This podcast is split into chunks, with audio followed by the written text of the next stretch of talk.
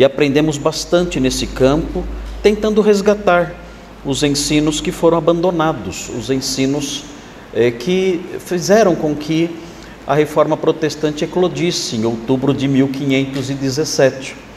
Nós aprendemos que, ao longo dos séculos, a teologia eh, cristã foi se deteriorando e ela caiu num sistema que ensinava apenas a salvação pelas obras e por meio de fraudes também. As pessoas eram enganadas, as pessoas pagavam para serem salvas, para se livrarem ou para livrar os seus queridos do purgatório e outras invenções.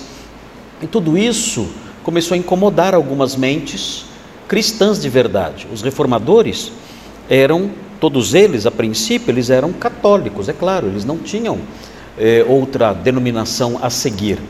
É, as, as outras opções que havia na época, o catolicismo eram seitas terríveis, eram movimentos sectários que se afastavam completamente do ramo é, ortodoxo do cristianismo. Então não havia essa opção, não tinha como você ir para uma outra igreja naquela época. Se você fosse um católico descontente com os ensinos da sua igreja, você não tinha a opção de sair e ir para uma, uma igreja presbiteriana para uma, para uma igreja batista, para uma igreja congregacional. Você não tinha essa opção, isso não existia. Então, o que os reformadores tentaram naqueles dias foi é, apontar os desvios que ao longo dos séculos foram se acumulando na igreja cristã.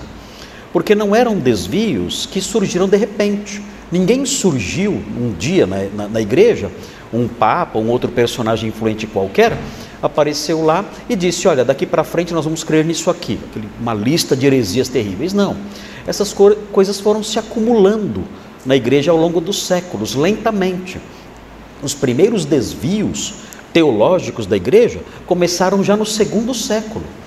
Os apóstolos mal tinham dado o último suspiro quando os desvios teológicos começaram. Quando nós lemos a literatura cristã no século II, os chamados pais apostólicos, nós já percebemos ali embriões estranhos, embriões de heresias que mais tarde iriam deformar totalmente o cristianismo, já no século II, por falta de um trabalho mais exegético. O que é um trabalho exegético?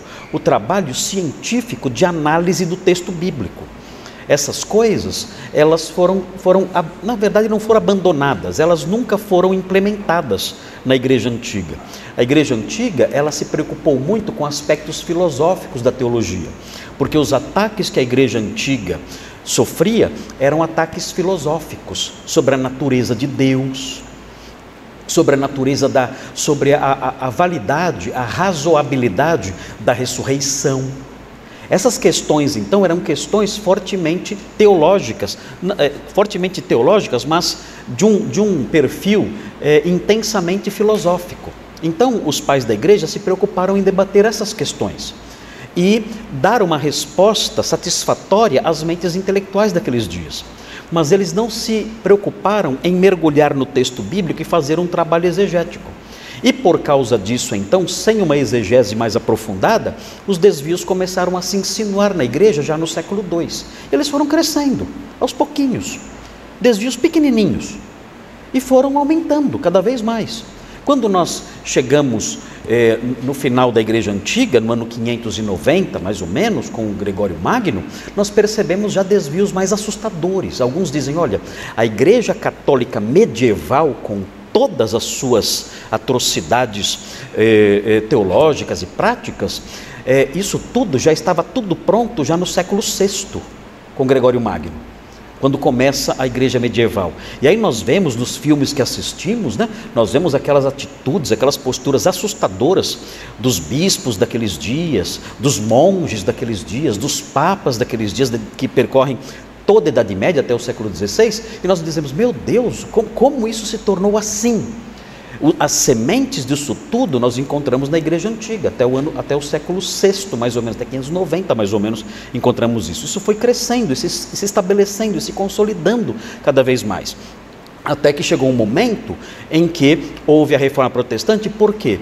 Porque alguns católicos, eles eram todos católicos, alguns católicos despertaram é, o seu interesse para a análise do texto bíblico nas línguas originais. Isso foi decisivo naqueles dias. Eles eram os chamados teólogos humanistas. Eles eram humanistas por quê? Eles eram humanistas não porque centralizavam a sua teologia, a sua visão de mundo no homem, não é isso. Mas porque eles centralizavam a sua teologia e o seu trabalho nas humanidades. E o que eram as humanidades? As humanidades envolviam, entre outras coisas, as letras clássicas. Então, por isso, eles começaram a estudar o grego. E quando estudaram o grego, começaram a se debruçar sobre o Novo Testamento, que é, é, um, um, documento em grego por excelência. E quando, e quando se depararam com a teologia e a eclesiologia do Novo Testamento grego, eles disseram: Meu Deus, o que nós estamos fazendo? Está tudo errado. Que história é essa? Como nós chegamos a adorar Maria? Como nós chegamos ao ponto de adorar a hóstia e dizer que a hóstia é Jesus Cristo em carne e osso, lá naquela bolacha? Como nós chegamos a esse ponto? E então começaram a fazer propostas. Como nós chegamos ao ponto de acreditar que eu posso comprar um papel, um pedaço de papel, e me livrar do inferno, porque eu comprei um pedaço de papel? Como nós chegamos a esse ponto? Isso é inaceitável. Nós não somos mais cristãos. Nós não somos, isso não é cristianismo. E tentaram então voltar para o Novo Testamento, um retorno às Escrituras. E, claro, havia muitos interesses envolvidos na época, eh, interesses financeiros, políticos, muita coisa envolvida, e evidentemente esses homens não receberam acolhida e foram perseguidos, alguns mais radicais eh, foram mortos, ah, os, especialmente entre os anabatistas, muitos foram mortos, eh, outros eh, foram ameaçados, conseguiram escapar, como aconteceu com Martinho Lutero, teve que se refugiar no castelo de Wartburgo, na Alemanha, ficou ali um tempo disfarçado, mudou até de nome para não ser morto também. Eh, enfim, os reformadores todos tiveram que sofrer com muitas hostilidades, calúnias, invenções as mais diversas eh, sobre o seu caráter.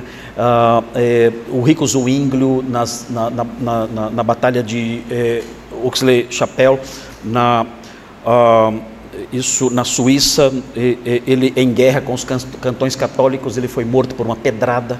É, e depois que o encontraram agonizando no campo de batalha, foram lá e acabaram de matar.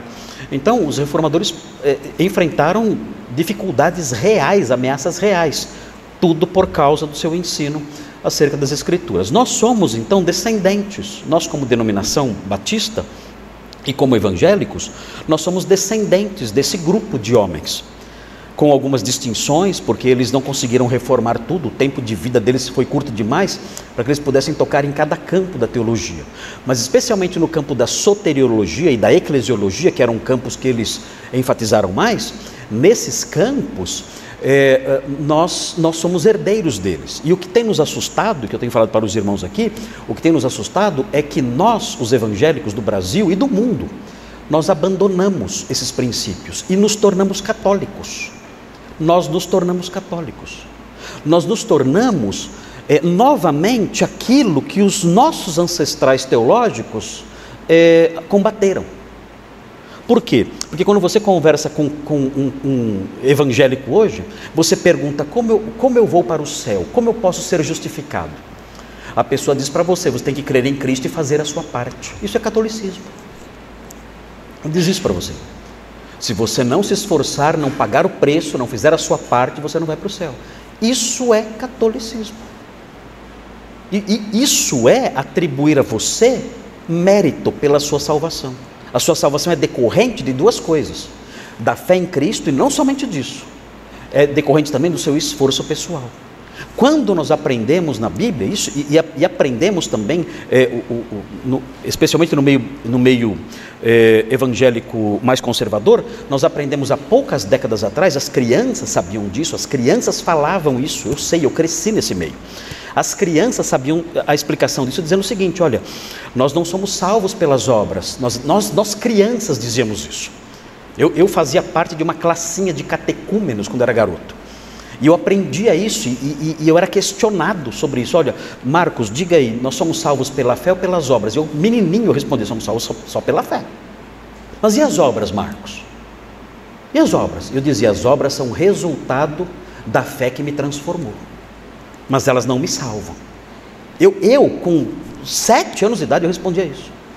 Hoje nós conversamos com os pastores, pastores, eles não sabem disso. Então é assustador o declínio teológico que aconteceu no meio evangélico. É aterrador, aterrador. Até aqui na igreja, já conversei com irmãos aqui, aqui da igreja, membros aqui, acredite se quiser, que disseram para mim que estão fazendo a sua parte.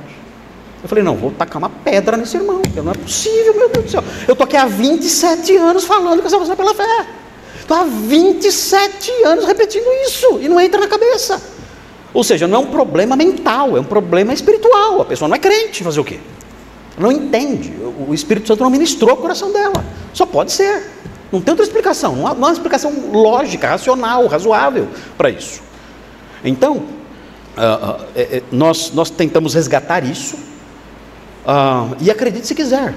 Quando, quando nós publicamos essas coisas, enfatizamos isso, olha, a salvação é pela fé, ah, então você crê em Cristo e cai na lama, as pessoas não entendem. Elas dizem isso. Então você crê em Cristo e cai na lama, no pecado, na podridão, faz o que quer. Meu Deus, você não entendeu nada. Você não entendeu que quando eu creio em Cristo, meu coração é transformado?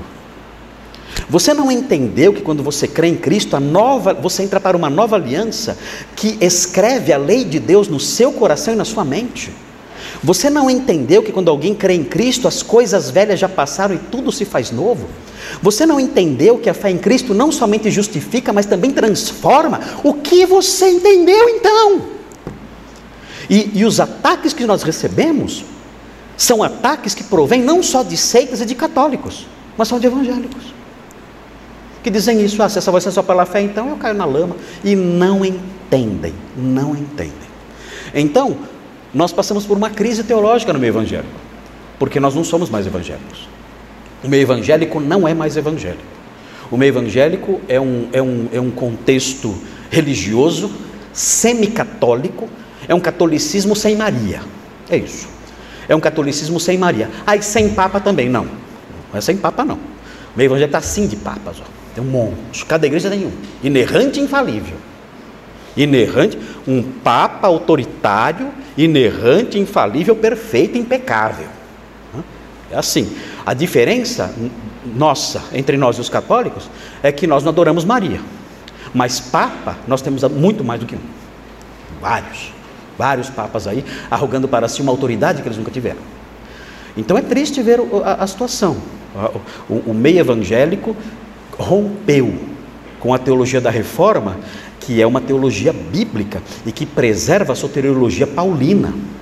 A soteriologia neotestamentária rompeu com isso aí.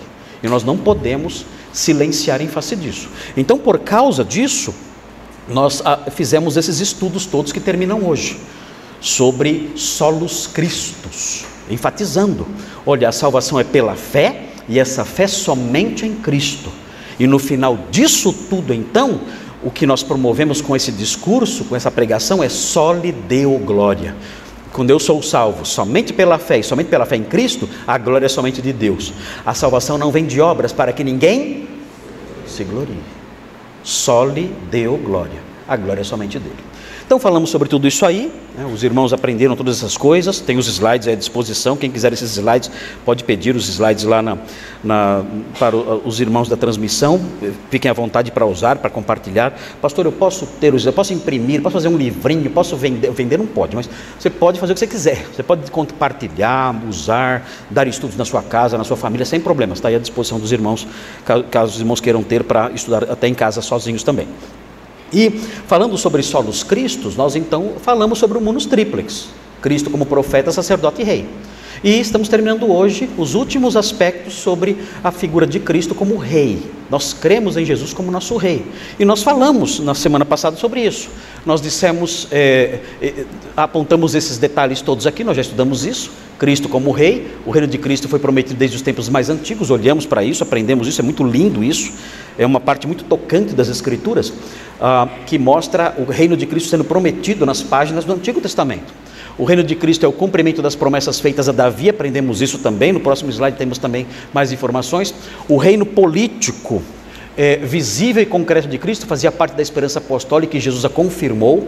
Nós vimos isso, especialmente um texto que eu gosto muito, Atos 1, 3 a 7, quando Jesus confirma a esperança do reino, dizendo: Olha, os, os apóstolos perguntam, Senhor, será este o tempo em que restaurarás o reino a Israel? E a resposta dele então não é uma correção, dizendo: Não, isso não vai acontecer. Como assim restaurar o reino a Israel? Vocês não entenderam nada. O reino não é terreno, o reino é celeste. Ele, ele não diz isso. Ele fala outra coisa. Ele fala: o tempo disso não interessa para vocês. Ou seja, ele confirmou essa esperança apostólica num reino político visível e concreto, que vai se estabelecer quando ele voltar. Então é um texto crucial esse reino aqui. Esse, desculpe, esse texto aqui é um texto crucial, porque Jesus corrobora, ele confirma a esperança de um reino terreno e concreto, esperança esta que estava presente no coração dos apóstolos. Isso é fundamental esse texto aqui. É um texto crucial. Aqueles que não creem nesse reino político concreto e visível, que falam, não, esse reino não vai acontecer, é só celeste, aqui nós temos o golpe na jugular. Aqui. É um golpe na jugular, isso aqui. Isso aqui é um, é um pontapé né, no nariz dessa, dessa teologia que fala: não, isso não vai acontecer. Ah, paralelo a isso, é fato que a partir do seu trono celeste, Cristo já governa sobre todas as coisas. Então, isso, isso aqui, esse reino político visível e concreto futuro, não anula isso aqui.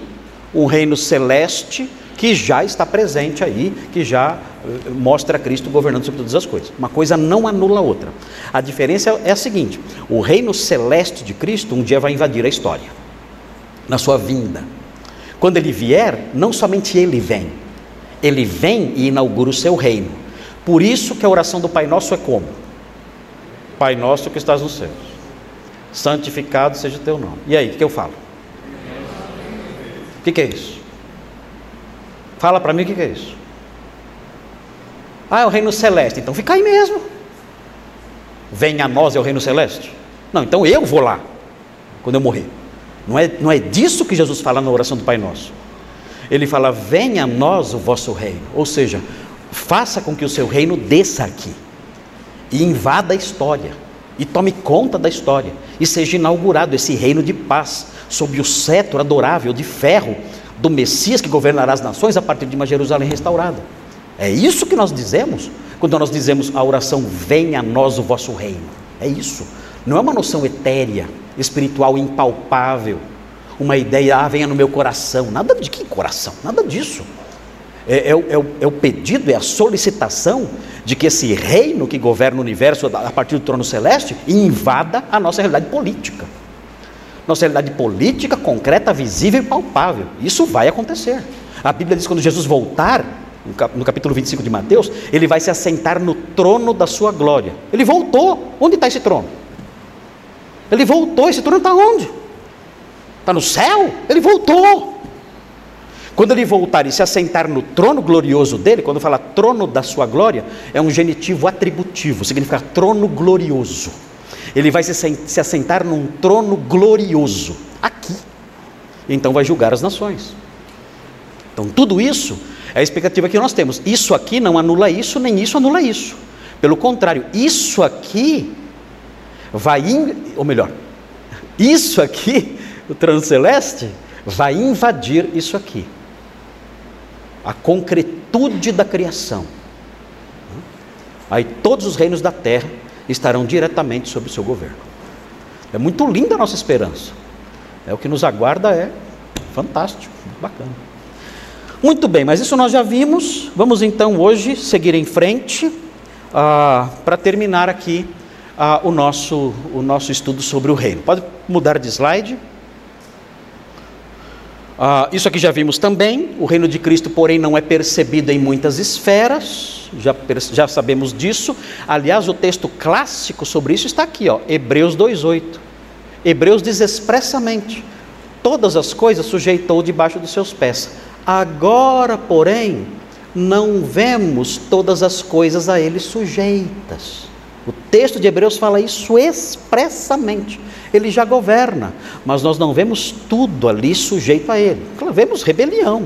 Nós olhamos para a nossa volta, vemos isso o tempo todo na política mundial, nos meios de comunicação, na, nas nossas casas, nossas famílias, nós percebemos isso. Uma rebelião contra a autoridade do Senhor. Isso vemos em todo o tempo. Ah, e também aqui em João 18,36 é um texto muito interessante. Jesus fala: Olha, o meu reino não é deste mundo. Se fosse, os meus ministros interfeririam agora. Mas agora, é muito importante essa palavrinha. No grego é uma palavrinha com três letrinhas. A palavrinha nin. Nin significa agora. Essa palavrinha faz toda a diferença. Ele fala: agora, nin, o meu reino não é daqui. Agora não é. Mas será. Um dia será. E a nossa esperança é essa. Nós temos que esquecer um pouquinho, irmãos. Nós pensamos muito no futuro como algo é, como algo impalpável. A gente pensa no céu. E é bom pensar no céu. Ah, eu vou para o céu. A gente canta o tempo todo sobre ir para o céu. É o tempo todo a gente fala para o céu. Ah, eu vou para o céu, lindo céu, quando eu cruzar o rio e chegar na cidade, eu estou no céu, no céu. Isso vai acontecer, isso vai, isso é certo, isso é correto. Você deve ter essa esperança, ela é santa, ela é bíblica. Paulo fala: Eu quero partir e estar com Cristo, para mim é muito melhor do que estar aqui. Ele fala isso. Jesus olhou para o ladrão ao lado e, e o ladrão falou assim para ele: Senhor, lembra-te de mim quando vieres no teu reino. Ah, é assim, esse ladrão, esse ladrão, ele falou de um jeito que é, comporta traduções diferentes, porque o verbo que o ladrão usou, ou que o verbo que é usado por João para descrever a palavra do ladrão, é um verbo que significa duas coisas: ir e vir. Ir e vir. Então o ladrão falou assim: Senhor, lembra-te de mim quando entrares no teu reino, quando você for para o seu reino. Ou lembra-te de mim quando vieres no teu reino. Como o verbo significa ir e vir, o, o tradutor fica na dúvida. E ele escolhe uma tradução e coloca lá. Muitas traduções colocam assim: lembra-te de mim quando entrares no teu reino. E é correto. Mas o verbo pode significar também: lembra-te de mim quando vieres no teu reino. Se o ladrão quis dizer, lembra-te de mim quando vieres no teu reino, ele está pensando nisso aqui, no reino chegando e se estabelecendo neste mundo.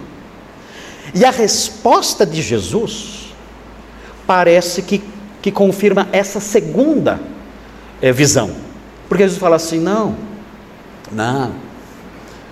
Eu não, você não vai estar comigo quando eu vier no meu reino. Não vai, você não vai esperar tudo isso. Você não vai ter que esperar toda a história se desdobrar e eu voltar e então você estar comigo. Não, não, não. Eu tenho uma notícia boa para você. Que oração? Que oração? Ah, quase três horas da tarde. Ok. O dia judaico acaba às seis. Isso significa que mais ou menos dentro de umas três horas você estará comigo de novo. Você não vai ter que esperar eu voltar. Hoje mesmo, hoje o dia acaba às seis. Hoje mesmo você vai estar comigo no paraíso. É muito lindo isso, porque o ladrão tem uma esperança concreta que é correta. Lembra-te de mim quando você voltar no seu reino, lembra-te de mim. E Jesus acrescenta essa esperança profética concreta, ele acrescenta a dimensão celeste. Ele fala: não, você não vai esperar o reino político se estabelecer.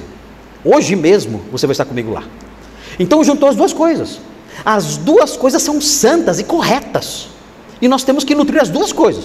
Estar hoje mesmo no paraíso, por favor, hoje não, porque eu não quero fazer velório. Mas, enfim, é, é, agora, na, na, na, atual realidade, irmos para o paraíso, isso é correto, é bom esperarmos isso, é, é, Jesus incentivou isso, mas ao mesmo tempo é aí que nós falhamos. Nós não agregamos à nossa esperança essa dimensão concreta. Nós pensamos só na alma, no espírito lá no céu, com Jesus no paraíso. Pensamos nisso só. Quando a nossa esperança completa envolve a ressurreição dos corpos, e o ressuscitar nesse corpo aqui, físico, isso aqui, ó.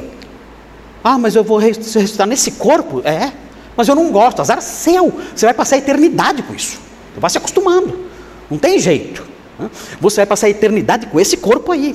Ressurreto, um corpo ressurreto que vai participar de um reino concreto, palpável e visível, e esse reino concreto, palpável e visível vai se estender por toda a eternidade, porque esse, esse céu e essa terra onde ele vai se estabelecer, esse céu e essa terra serão substituídos por um novo céu e nova terra, de modo que esse reino vai invadir a eternidade.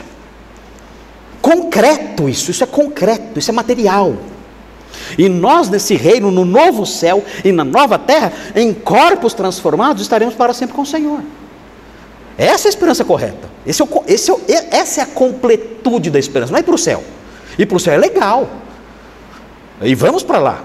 E o ladrão recebeu a notícia de Jesus: você vai para lá hoje, sem problemas. Mas não acaba aí. Haverá a vinda do reino, os corpos glorificados, o fim desta criação, a recriação concreta, novos céus e nova terra, e o reino se estendendo por toda a eternidade, na sua concretude, não é espiritual, é concreto. Nós não cremos como os gnósticos que a matéria é má. Muita gente pensa, ah, a matéria é má, isso é um gnóstico. Não é. Como é que eu sei que a matéria não é má? Como é que eu sei? Deus falou. Quando ele criou o mundo, o que ele falou? Eis que era muito bom. É bom. A matéria não é má. Quem dizia que a matéria é má são os pagãos, os gnósticos. Eles diziam que a matéria é má. Nós não. Nós cremos que a matéria é boa, criação de Deus. E, e, e ele vai dar, dar continuidade a essa matéria, esse mundo material, por meio do novo céu e da nova terra, por meio dos nossos corpos glorificados. Ele vai dar, ele vai dar continuidade perene para tudo isso, glorificando essas coisas, de modo que elas se tornem incorruptíveis. Mas essa é a escatologia plena, até o seu capítulo final. É o que Agostinho chama, isso que eu falei agora, Agostinho chamava de o fim sem fim. Bonito, né? O fim sem fim. Então, o céu não é o fim. O fim sem fim é o novo céu e a nova terra, criados de forma concreta e palpável, e nós, em corpos glorificados, habitando nesse novo céu, nessa nova terra, para sempre. Para todo sempre. Ok? É muito bonito isso, é a esperança maravilhosa isso aí. Então lá no céu, você vai chegar lá no céu, você vai ficar esperando ainda alguma coisa. Senhor, quando é que eu vou ressuscitar? Fica quieto, está no céu reclamando. É brincadeira, né? Espera, tem a hora certa. Você vai ressuscitar, dá um tempo aí. Né? Já já você ressuscita. Tem que ter paciência também no céu. Ok, é, o próximo item vem aí, aqui. É, isso aqui é importante, isso aqui nós não falamos isso aqui. Então note bem o que fala aqui. Desculpa, pastor Thomas, é para cá, né? Pra, é é para lá mesmo? Ok. Desculpa, eu esqueci, você falou para eu ficar para cá. É que eu sou mais de direita, de esquerda do que. Não, não, mentira, eu sou mais eu sou mais de direita, não sou de esquerda. Ok. Ok. Olha, olha isso aqui. Olha isso aqui que legal isso aqui. É importante entender algumas expressões aqui para que você amadureça na sua teologia, na sua visão doutrinária. Olha só o que diz aqui. O fim da, ao fim da história, o reino concreto de Cristo, esse reino que nós aguardamos que vai se estabelecer, olha o que vai acontecer. Esse reino será entregue ao Pai. Ok? Isso é muito legal. Isso é muito jóia. É, o Senhor, então, quando esse reino, ao, ao, tempo devido, esse reino já estabelecido, Jesus vai pegar esse reino e vai entregar ao Pai. Gente, isso é tão legal. É, ele é o Senhor dos Senhores. E ele se sujeita então ao Pai e entrega o reino a ele.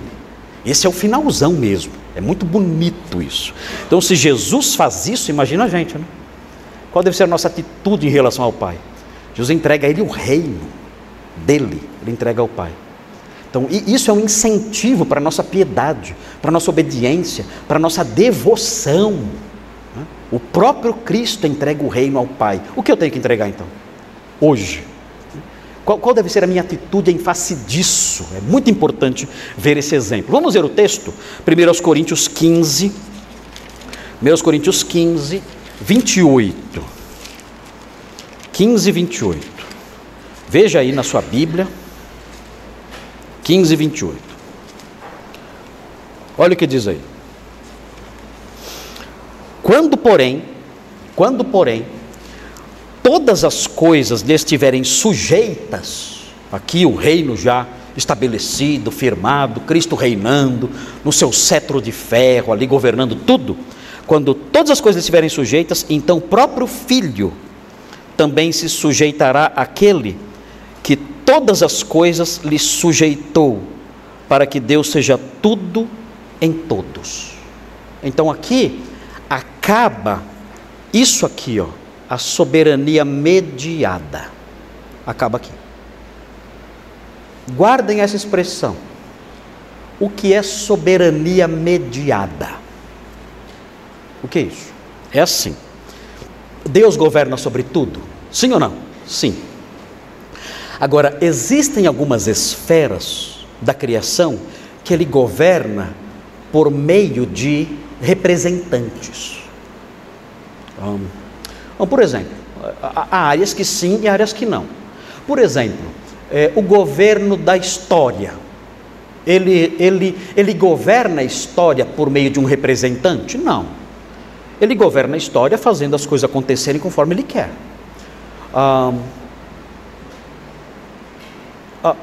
as leis naturais, as leis da natureza, ele as governa por meio de um representante? Não, não. As leis naturais, ele governa essas leis por intervenção direta. Ele quer mandar uma tempestade, ele manda. Ele não, ele não levanta um indivíduo que, que, que, que o representa e que realiza esses atos soberanos. Não. Ele quer mandar a chuva, ele manda, não quer mandar, ele não manda. Ele governa essas esferas de modo imediato. O que é de modo imediato? Sem mediadores. Agora, entenderam isso? Há esferas da criação que ele governa de modo imediato, sem mediadores. Agora, muitas esferas da criação ele governa de forma mediada, ou seja, por meio de representantes. Por exemplo, é, Deus governa a sua casa? Sim ou não? Pelo amor de Deus? Você é crente, não é? Você é crente. Agora, como ele faz isso? Ele aparece na sua casa e fala assim: ó, é o seguinte, tem hora para chegar em casa aqui, viu, molecada? É assim que ele faz? Não. Ele usa um mediador. Usa ou não usa? Quem é o representante dele que governa, que, que, que governa a casa em nome dele? Quem é? A criança de cinco anos. É isso? Bom, no mundo que ignora a verdade, é. Agora, no mundo instruído, na realidade instruída pela palavra, quem é o representante de Deus naquela casa, imbuído, investido na função de governar aquela família, com a palavra de Deus em punho, como um representante celeste? Quem é? O pai. Cabeça da mulher, líder das crianças, o guia da casa. Ou seja, Deus governa aquela casa? Governa, mas é uma soberania mediada. É por meio do pai de família. Ele, com a sua governante auxiliar ao lado, ao lado ajudando, não atrapalhando, nem querendo tomar o lugar dele, mas ajudando, ele governa aquela casa. Ali é o governo de Deus naquela casa, mas é um governo mediado. É importante entender isso. Deus exerce, exerce soberania naquela família, mas ele exerce soberania mediada. Outra, outro exemplo, ah, o governo civil. Quem instituiu o governo civil? Deus. Quem faz as leis em um, em um país? Quem faz isso? É o governo civil. Quem estabeleceu a autoridade civil? Deus. Ou seja, Deus governa por meio da soberania mediada, colocando representantes civis. Eles sempre fazem o certo? Eles não fazem. São péssimos, aliás. São os piores que há. Eu conheço alguns, vou falar alguns nomes, não, não vou falar, porque vocês já sabem todos os nomes que eu ia falar aqui. Mas o, o governo civil, na atualidade, no mundo, que foi estabelecido por Deus, juízes, governantes, reis, presidentes, foram colocados por Deus, diz a Bíblia em Romanos 13. Ele é um ministro de Deus, colocado por Deus para governar. É assim. Deus governa por meio deles. São péssimos, não, não, são, são desleais, são infiéis àquele que os estabeleceu. Mas a, mas, mas a soberania de Deus sobre a política mundial é mediada. Como os mediadores são péssimos, é esse caos que a gente vê aí. Vão prestar contas disso? Vão prestar contas disso. Mas a soberania de Deus sobre a política mundial é mediada mediada por esses homens que estão investidos nas, nas funções políticas. Outro exemplo, na igreja. Quem governa a igreja? Deus. Deus. Mas ele vem aqui e fala com a gente diretamente. Em alguns lugares ele faz, né? Em alguns lugares ele ele vai e fala. Já, já, vi, já vi, inclusive, é, igrejas que é, deixam uma cadeira vazia porque o Espírito Santo senta lá e conversa com os pastores. Falou, fala lá que aquela irmã lá está dando mancada. Né? Então, é, e eles ficam cochichando com o Espírito Santo ali e tal. Na hora de pregar, vem um pouquinho mais para cá e fala: aqui do meu lado tem um anjo. Aqui, o Espírito Santo está aqui do meu lado, ele vai, ele vai falar, eu só vou traduzir o que ele falou. A gente sabe que isso aí é tudo mentira. A grande realidade é que o Espírito Santo governa, Deus governa a igreja, mas ele faz isso por meio de representantes. Ele estabelece uma liderança numa igreja. E a igreja bíblica, ela segue os, os, os padrões estabelecidos nas escrituras para investir certas pessoas nessas funções. Tem os requisitos, olha, para exercer função de autoridade na igreja, tem que cumprir certos requisitos, tem que preencher certas, certas condições, não é qualquer pessoa. Essa, é, esse grupo tem que ser autorizado pela igreja, a igreja tem que, tem que uh, votar e escolher e votar essas pessoas, e essas pessoas deverão ser, ser investidas formalmente na função por meio de um, de um processo de imposição de mãos, e eles vão governar a igreja como representantes de Deus. É uma grande responsabilidade, porque eles não são donos da igreja nem chefes da igreja, eles são representantes do chefe, mas é uma soberania de Deus mediada. É assim que funciona. É uma soberania de Deus mediada. Há mediadores que exercem a função. No reino, no reino concreto de Cristo, a soberania mediada continua. Por quê? Jesus, o Filho, ele exerce a soberania sobre esse reino como um mediador. O que acontece então no final do reino? A soberania mediada acaba. Não tem mais. Então, Nesse momento, quando a soberania mediada acaba, então Deus começa a governar diretamente tudo. É aí, ó, Deus dará lugar à soberania direta, eh, desculpe, a soberania mediada de Deus dará lugar à sua soberania direta, direta sobre tudo. É a expressão, então Deus será tudo em todos. Aí o marido não é mais o chefe. Aí não é mais o chefe. Aí o pastor, os pastores e os diáconos não são mais os líderes da igreja. Aí o governo mundial não é mais por presidentes, por representantes, por juízes, não. Nesse momento, quando o Senhor entregar o reino ao Pai, a soberania mediada acaba. E Deus começa a governar diretamente. Paulo fala: então Deus será tudo em todos é o domínio completo de Deus no coração e no ambiente ao redor. Esse é o final da história. Aí que a história acaba. Quando a história acaba? Quando a soberania mediada acabar. Aí que a história acaba. Ah, então tem que ser submissão ao meu marido até, até esse dia aqui. Lamento. Desculpa. Mas meu marido é. Não interessa. Tem que ser obediente. Ah, os governos persistirão o, o, povo de Deus, o governo da igreja, tudo isso uh, prossegue uh, até o dia em que a soberania mediada de Deus terminar e Ele então governar diretamente tudo. Aí é uma nova realidade, uma nova dimensão. Tudo isso acontece no novo céu e na nova terra, onde não haverá mais soberania mediada. Tudo bem aqui? Entenderam tudo? Entenderam? Esse é o fim da história, a história acaba aí. É, acaba, ela não acaba, né? Esse é o ápice dela. Depois, ah, isso, isso continua para sempre, é o que eu falei. É, é um fim sem fim, não é um ponto final. São reticências, que não acaba nunca. Agora, o que isso tudo tem que ver com a nossa vida? Aqui é importante. O crente foi liberto do império mal e transportado desde já para o reino de Cristo. Então, é um fator importante aqui. Porque note bem, o reino de Cristo, nós estamos falando aqui, ele não é visível e palpável ainda. Mas existe um pedaço desse reino que já dá para ver, que eu mencionei semana passada.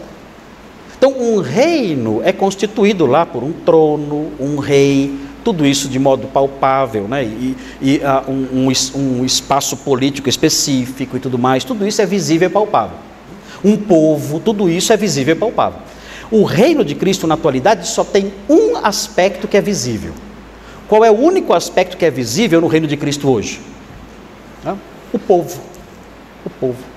Então, quando nós nos olhamos mutuamente, nós estamos vendo um pedaço concreto do reino de Cristo. Já pensou a responsabilidade? Nós já somos parte do reino de Cristo, o povo, o povo de Cristo, do reino de Cristo, já é possível de ser visto e detectado. Veja Colossenses 1,13. Veja o que diz. Colossenses 1,13. Fala assim: Ele nos libertou do império das trevas e nos transportou para o reino do Filho do seu amor, do seu Filho amado. Ou seja, já fazemos parte do reino. Então, isso, isso traz para nós uma responsabilidade muito grande. Por quê? Porque nós somos um retrato do futuro. Nós somos os homens e mulheres do futuro. No futuro, o reino será estabelecido. Como será esse reino? Como serão as pessoas desse reino? Como, como será a ética nesse reino? Como será a conduta nesse reino? Nós temos o dever de mostrar como isso será. Então, nós somos a escatologia realizada, ou nós devemos ser a escatologia realizada. Eu devo ser ah, o que o cidadão do reino será naquele dia. Como eu sou o cidadão do reino já, eu posso mostrar isso agora. Quais são os meus pensamentos? Meus pensamentos não podem ser os pensamentos do mundo que me rodeia tem que ser os pensamentos do reino que virá. Eu sou cidadão desse reino. Quem é o meu governante? É o rei que virá. Quem são? Quem é, onde está a minha pátria? Qual é a minha pátria? É o reino que virá. Tudo isso deve permear na minha mente agora. Eu sou o homem do futuro. Os incrédulos dizem que nós somos os homens do passado, que nós somos ultrapassados. É exatamente o oposto. Nós somos os homens e mulheres do futuro. Nós somos os cidadãos do amanhã. Alguém tem que olhar para mim e dizer: olha como será o céu.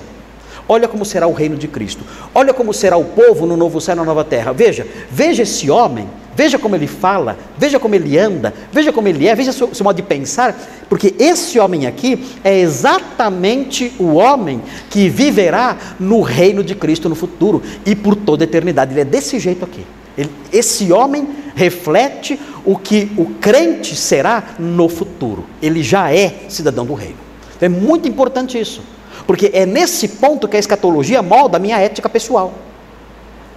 Eu quero, eu quero saber, eu posso fazer tal coisa? Como, como será no reino? Eu posso falar desse jeito? Como será no reino? Eu posso tratar alguém dessa forma? Como será no reino? Eu posso ir em tal lugar? Como será no reino? Eu posso ter certas amizades? Como será no reino? Vendo isso, pensando escatologicamente, trazendo a realidade do reino para o presente, eu descubro como eu devo andar agora. Porque eu sou o homem de amanhã. Eu sou o homem do futuro. Nós somos as pessoas do futuro. Nós somos já o reino de Cristo aqui neste mundo. Então é, é muito importante isso para o nosso modo de interpretar a vida, para o nosso modo de caminhar. Um, o crente, Agostinho dizia, vai alta noite. Agostinho dizia em Romanos 13.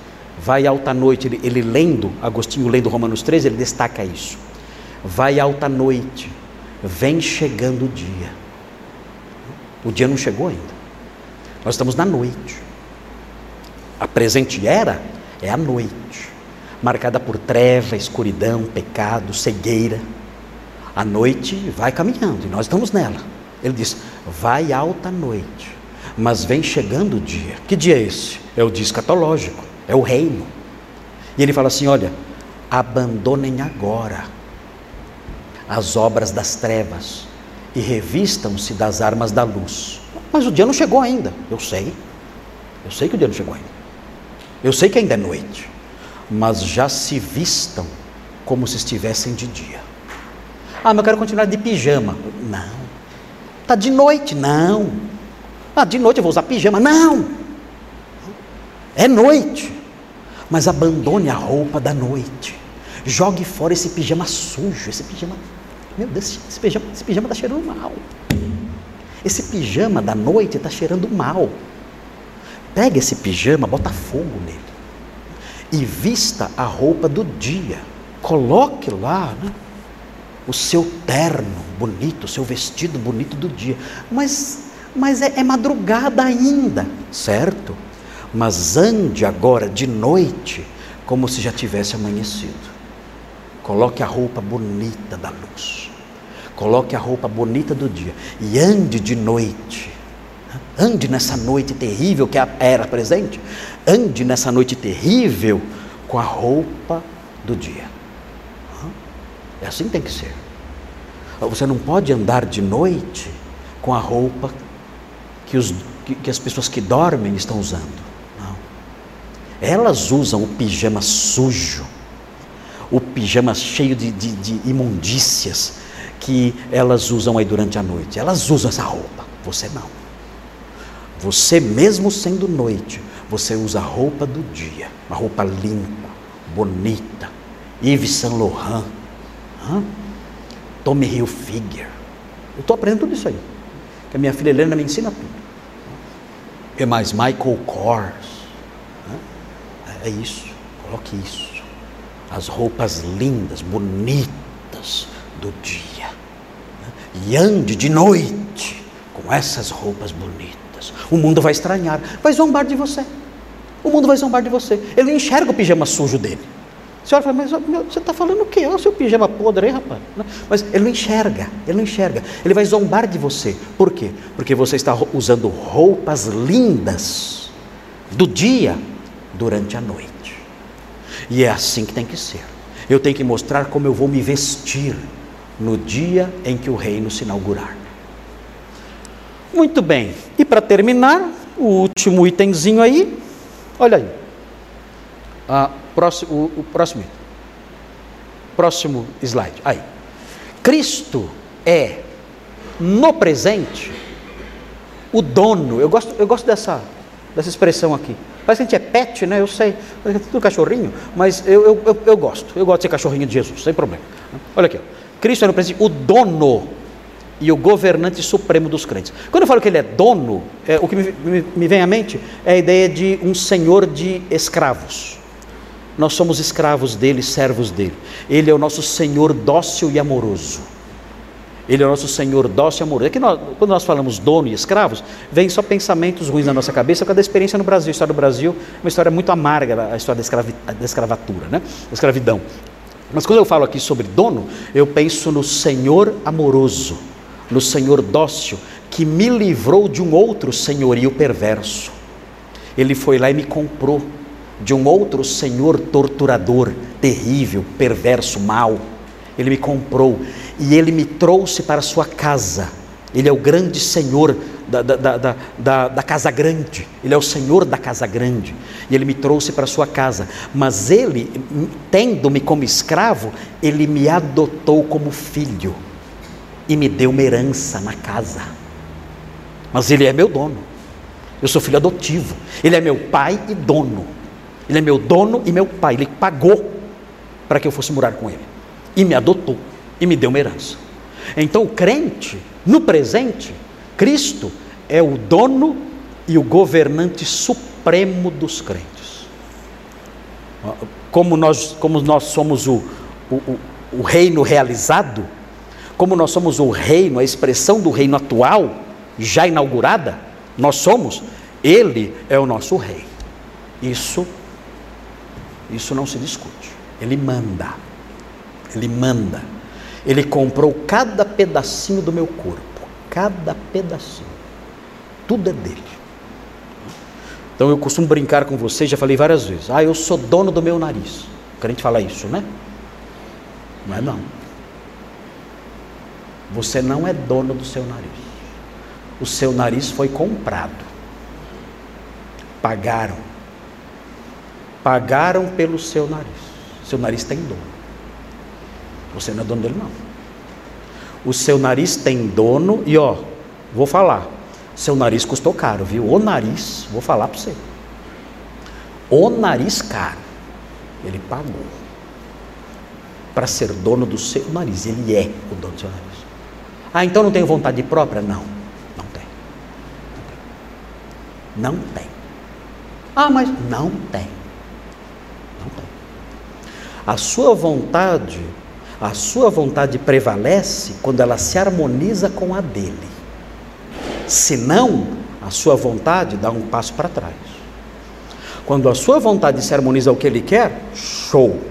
10. Parabéns pela sua percepção espiritual. Quando não, sinto muito.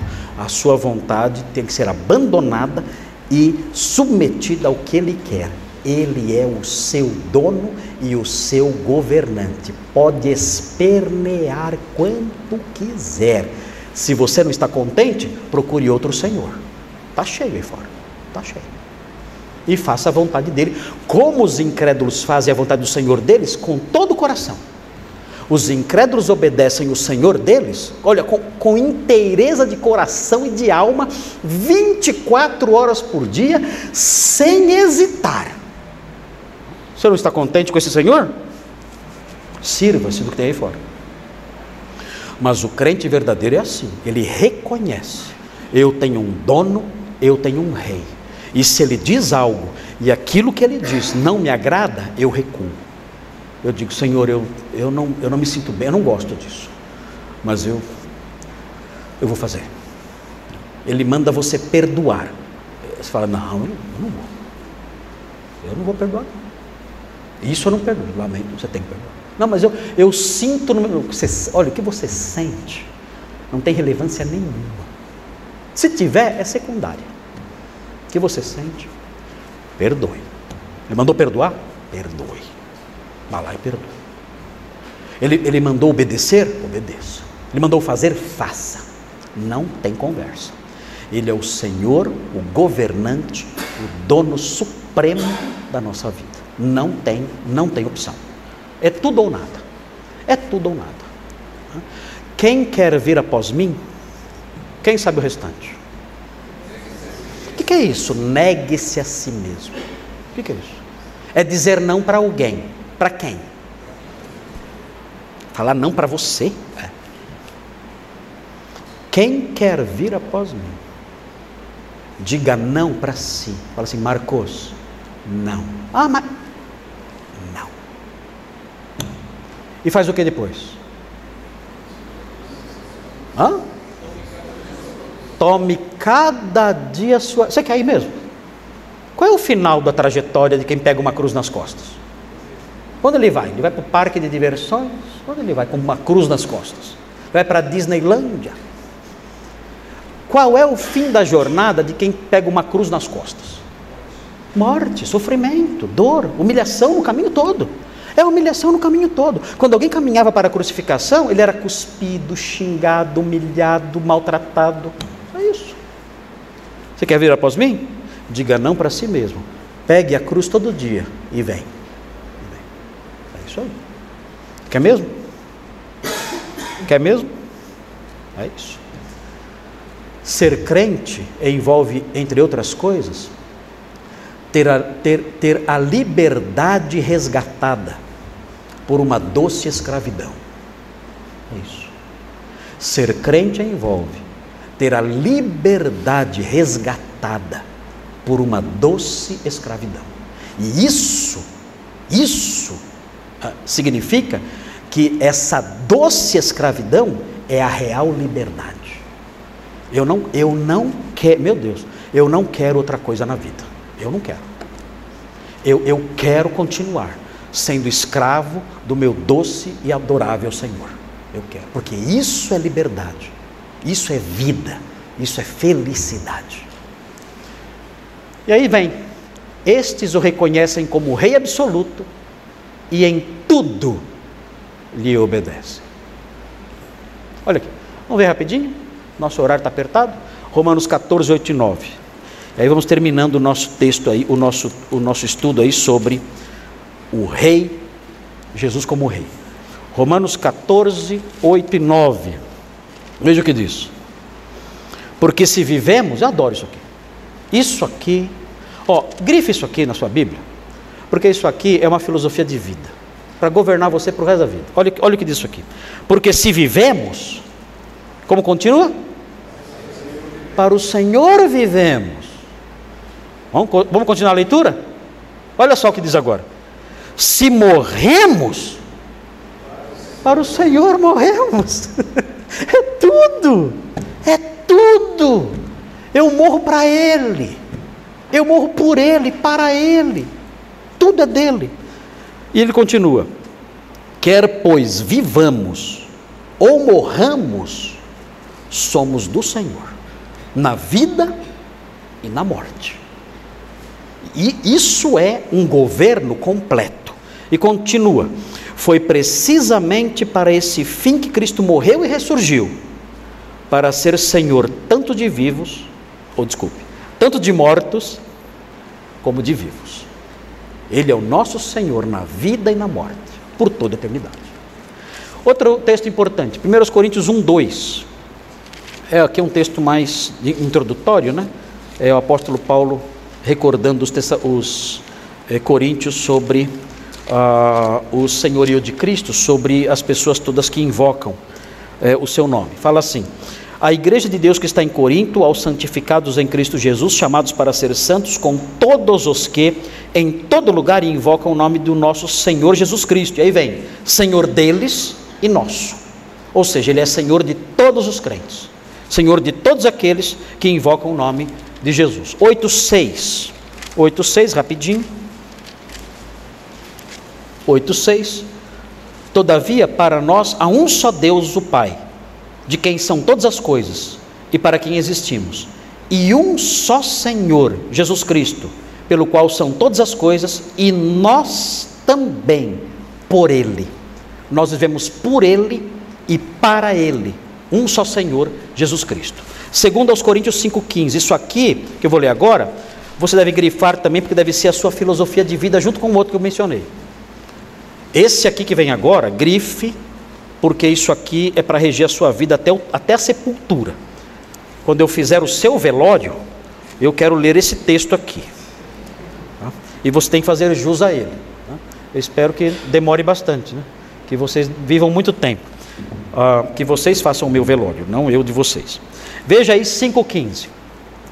E ele morreu por todos, para que os que vivem não vivam mais para si mesmos. Meu Deus, olha isso. Olha isso aqui. Lembra do negue-se a si mesmo? Está aqui. Ele morreu por todos para que os que vivem não vivam mais para si mesmos, mas para aquele que por eles morreu e ressuscitou. Quem é? Foi fácil essa. Quem morreu estou por nós? Jesus. Temos que viver para Ele. E por último, outro texto aí para encerrar, encerrando aqui o nosso, terminando aqui o nosso estudo sobre Jesus como Rei, é 1 de Pedro 3, 15. Olha só. Antes, santificai a Cristo como Senhor em vosso coração. O que significa isso? Cristo já não é santo, como é que eu vou santificar Cristo? É que santificar significa é, colocar à parte, separar. Ou seja, você deve no seu coração separar um lugar especial para Cristo, no seu coração. E que lugar é esse? É o lugar de Senhor santificai a Cristo como Senhor no vosso coração. Separe um lugar para Cristo no seu coração. Que lugar? O lugar de Senhor.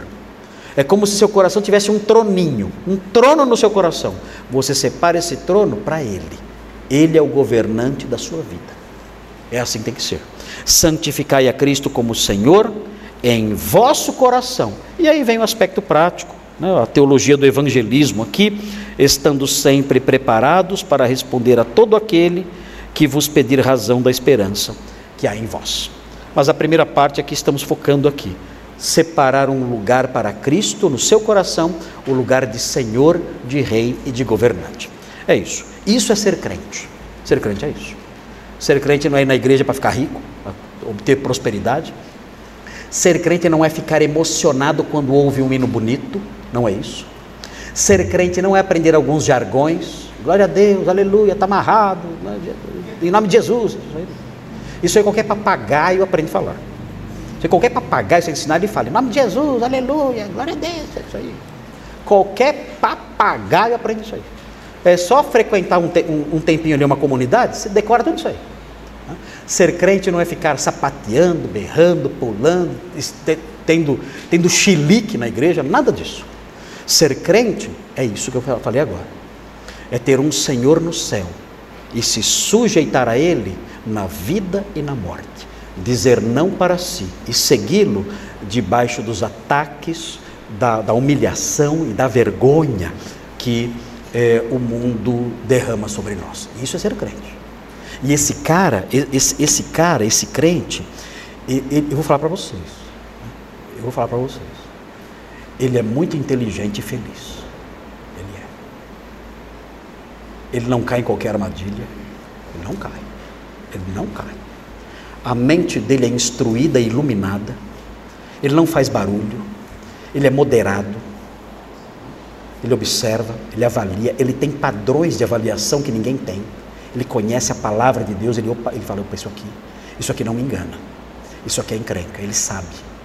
Ele é inteligente, ele é instruído e dentro dele, dentro dele, tem uma felicidade, tem uma felicidade que parece que vai explodir. Vai explodir. Rios de água viva, rios de água viva correm dentro dele.